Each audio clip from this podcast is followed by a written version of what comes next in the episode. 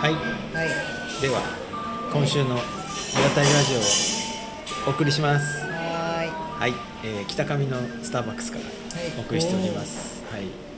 ここはあれだね。あのドライブスルーっていうの車で注文できるいあそうそうそう。そうそうね街道沿いの。それもついてるんですよ、そんなお車の流れを見ながらなんか都会感ありますね。都会感ある都会感あるすごい。なんか車がビュンビュン走っていて、ねうん。ちょっと遠野とはまた雰囲気が違う。違いますね。はい、お送りするのはパーソナリティのはい、ピッコログランデと片手鍋です、はい。よろしくお願いします。よろしくお願いします。今日は6月1日はい。91回目です。今日は、うん。えっと秋田の旅の最終回って感じです、い横川三部作の。そうそうそうそう焼きそばから始まる,、はい始まる。そう秋田っていうか、うんうん、横川、一部だから、うん、横川寒天三部作みたいな感じですね。はい。別に三部作しなくていいですね。そうそうそう、はい。あれね横川で横手焼きそばで。すあ横手横手ごめんなさいはい。で、えー今日行ったのは、はい。平鹿町ときめき交流センターユップル。かわいいね。かわいい、はすごいね。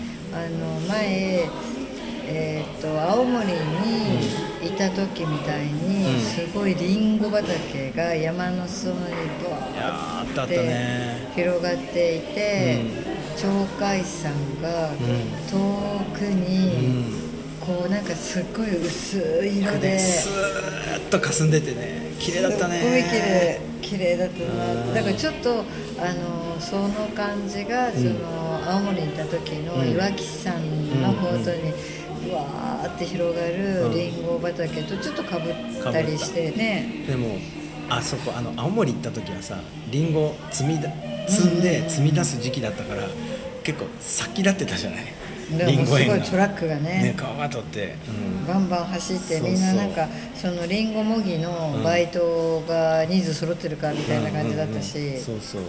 あの感じとは違うこうのんびりしたね。あの田園風景ですごい良かったよね。そうなんですよ、うん。私あんなに鳥海山をこうななんとかなこう綺麗な、うん。こう山の稜線を見れたのは初めてかなって思って、僕もあのぐらい近くで見たのは初めて。前にあの早知で登った時に遠くに見えて、わあなんか目立つ綺麗な山だなとは思ったんだけど、うんこんなにはっきり見たのは初めてで結構感動したな、鳥海山って山形県と秋田県にまたがるうん。標高2236メートルのそんなに高いわけじゃないんだね。そうそうそう山頂は山形県側にあるんですって、へえでも秋田県側に山頂があるって主張する秋田県民もいて争いになってる。これなんか富士山の山梨県側から見るのと静岡県側が見るのがどちらが綺麗かの言い争いみたいな感じ。なんか似てるね、うん似てる。う んこの山はさあの日本海を行き来したあの北前船とかの目印の山ね、うん。うん。そうだよね。綺麗な山だったなねねあの向こうは日本海が広がってるって思うとねね。不思議な感じ。そうだよね。まあそんな山を望むはい。お風呂でしたね。お風呂でうん、でっかいリンゴがあったね 入り口に。もうどどんぐらい？あれ？5メートルぐらいある。うんすごい。ぐらいのねいい真っ赤なリンゴがあって。もう安藤忠雄の青リンゴか ユップルの赤リンゴかっていうぐらいな、感じでしたねでも中の施設もすごい綺麗で、うん。お風呂も大きくて、うん。あなんかねお風呂の,、うん。あの天井を見た時にこう、うん。半円型になってて、うんうんうん。女風呂と男風呂になっていて、天井がこう斜めにこう、うんあすごいなんかお風呂の屋根の感じがすごい素敵だなとで思こって、うさ傘の骨みたいなそうそうずっと針がね入出っててよかったよねあれね。うん、すごい綺麗だなと思って、なかなか良かったね。よかったであの大きなガラスで夕日がバーって入ってでサウナがあって水風呂があってで、まあ、湯船があってであの外気浴できるところがさそうそう外その鳥海山が見えてさちょっと高いところにあるから風景も見えていやよかった。でもあれ見た？あの外気浴のさ外の柵みたいなのがめっちゃぶっ壊れてる。見なかった？あそこ出てない？あ出てない。なんかちらっと見てあれ？なんか露天風呂があるのかなと思って出ようかなと思ったけどあれ何もずっとジャリジャリになってるうん、から、あそう。いやそこにさあの外に柵みたいなのあったでしょ？あ茶色いあれが内側からの雪で外に押されてあ押されるの？でバイーンバイーンって外れて向こうに倒れたのをまたこう引き寄せて針金でぐるぐるにして止めてあって。そうそう。で隣にいた人にさ「これ雪っすかね?」って言ったら「雪しかないな」みたいな感じで。誰もこんなことはしないな車来ないもんなみたいな感じで。すごいこうボーンって膨らんでさ。へおーやっぱ雪すごいんだなと思って。ーいやだからそのえっ、と3週前のその、えっ、とか家具を作ってらっしゃる方のお家も、その雪で凍った、あの地面がこう冬になると、あれなんて上がってお家の言ってたね、うん。基礎を持ち上げちゃうんだって持ち上げね地面がね真ん中辺がどうしてもあんまり真ん中辺に重たい家具がないから、そこがポワって浮くって。2センチぐらいは降って言ってたよね、そうそうそうそう、だからあ糖度が地面がこう地面も凍っちゃうから、それで上がってて、ゆ春になって雪が溶けた頃にまた、引っ込むっていうね。生きてるって感じだよね。すごいねいやだからえっと遠野もまあまあ雪が降る時は降るんですけれども、うん。でも遠野は雪っていうのを使ってるとやっぱり何度も話してますけど、うん。寒い、うん。とにかく寒いんですよ、うんうんでも割とこちら側は雪が多いけれども、寒さは遠野の方じゃないかねそうみたいだね。みんなそういう、でしたうん。ねなんかすごいいいいいところだなって。なんだろう。あの広さなのかな。空気感なのかな、で今日帰ってくる今北上のスタバにいるんですけれども、帰ってくる途中に後ろにずっと夕日が沈むのが、うんね。サイドミラーに映っててすっごい綺麗だった綺麗だったね。うん。大きな夕日が沈んでいく感じが、かったよね。うん。いや東北ってなかなかいろいろ景色がうん。その県によってものすごく違って、奥深いですよそうね。ねなんか今回はいろんな人が染みたたたね。あのそんな長い旅とかさ別に泊まってもいないんだけど会うたんびにさいろんな人に優しくしてもらった感じがして楽しかったなねあのななんていうのかな別にそんなになんか嫌な人に会ったりはしないですけれども、うんうん。だけれどもこういろんな人たちと話をして、うん。みんなこう温かいっていうか、なんかこう割とこうオープンな人たちが多いのそうかなオープンでなんだろう飢えてないというかうん。あの今日もここで、えーやりたいことをやって生きていますみたいな感じ。でいっぱいいっぱいになってなくて何しに来たの、えーもうちょっと話聞かせてよみたいな人懐っこさもあってなんかよかったあねなんかあれなんじゃないの？こうななんていうのかな？こうものすごい頑張ったりものすごくそう自分の生活をね、うん。なんかよく見せようとすると、うなんかどこかでこう話しているとちょっとしたほころび出てくるじゃない？あー見え張った分だけ？そうそうそうそう。なんかどこかであれってこちら側もなんかあれなんか本当はそんなに楽しくなかったりするの？みたいな感じとかが匂う場合もあるじゃない？あーうん。わからないけれども、はい。でもうん今日私たちはみんなその場所その場所うん。ですごい楽しそうに幸せそうにあのーえっ、と桜団子おおそうね。あそこのうん。豊さんね。おじさんもすごい楽しそうに、うん。あの寒天で固める話もしてもらったりとか、うん。あの団子の話もしてくれたりとか、いやあのコーヒー屋さんのお姉さんもすごい楽しそうにそのコーヒーの店長さんが。よかったね。ねそうね。あだからみんなそれぞれがすごい人生を謳歌してる人たちばっかりに今日そう。そうっていうかこの、うん。あのねいろいろな場所に行ってそう。お会いできたのが良かったなって思う。なんかなんだろうな。まあお客さんでもあるけどでも話が長くなるとさその仕事が進まなくなるわけじゃない向こうはね。だけどなんかそういうのが全然感じられなくて「あ何？もうちょっと話す話してもいい?」みたいな感じでお互いに話を聞きたい聞き合いたいみたいな時間があって、うん、すごく良かったんだよね。いいね、あだからなんかこうあ人を迎える時ってああいう感じで迎えられたらいいよね,、うん、なんかそう思った。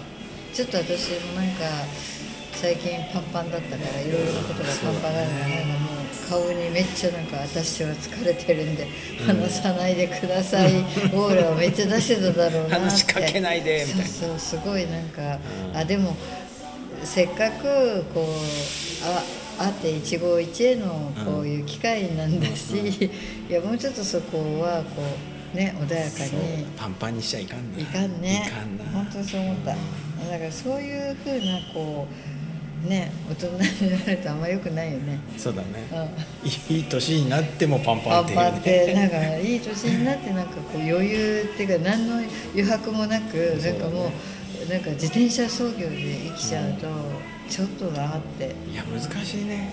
これでさなんていうのこう自分が空っぽになりすぎるっていうかさ暇すぎると余白だらけになるともう帰らないでみたいなさ にもなっちゃうし。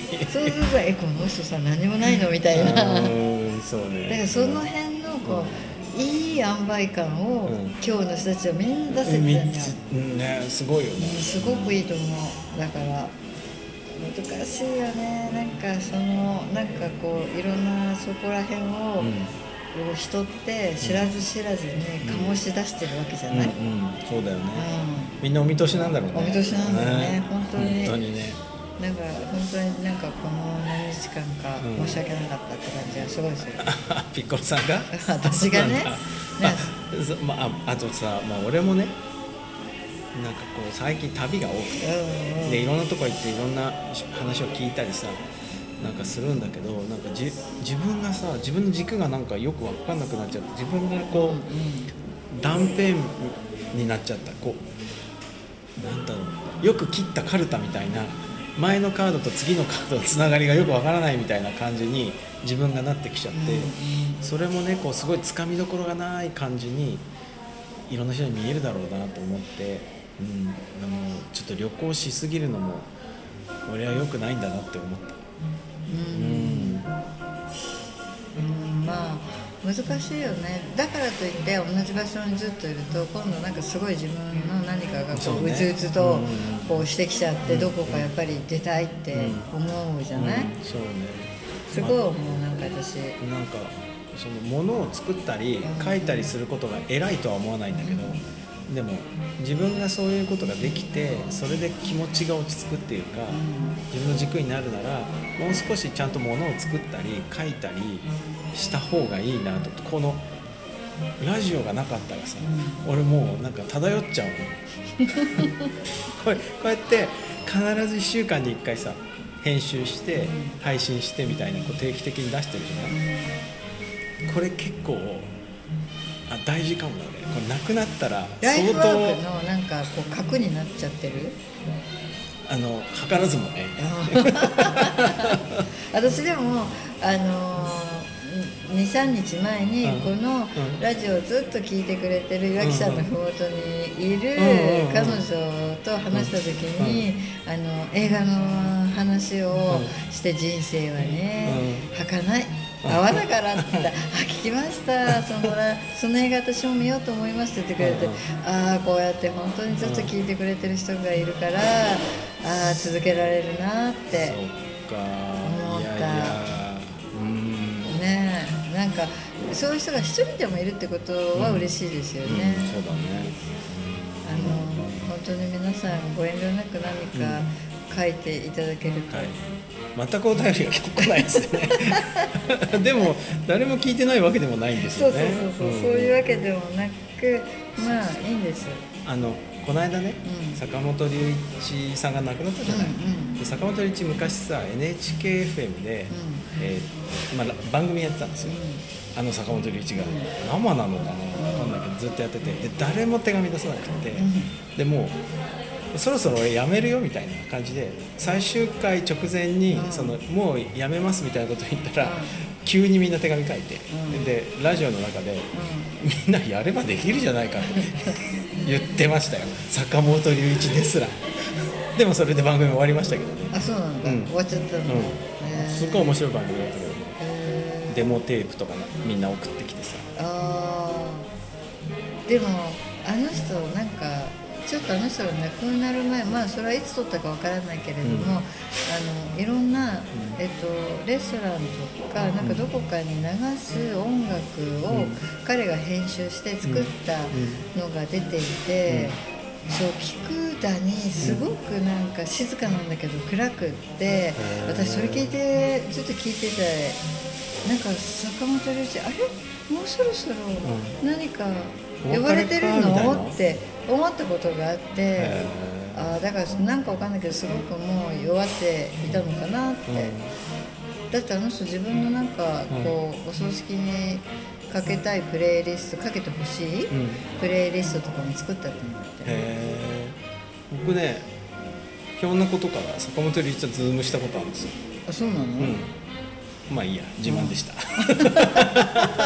じゃあ個人的に。何自慢？詳しくは。ちょっはい、と、わ、はいかりました。今度会った時。に はい。はい、ということで今日は、楽しかったですね。はい。またでははい来週お会いしましょう。はい。はい、ごきげんよう。さよなら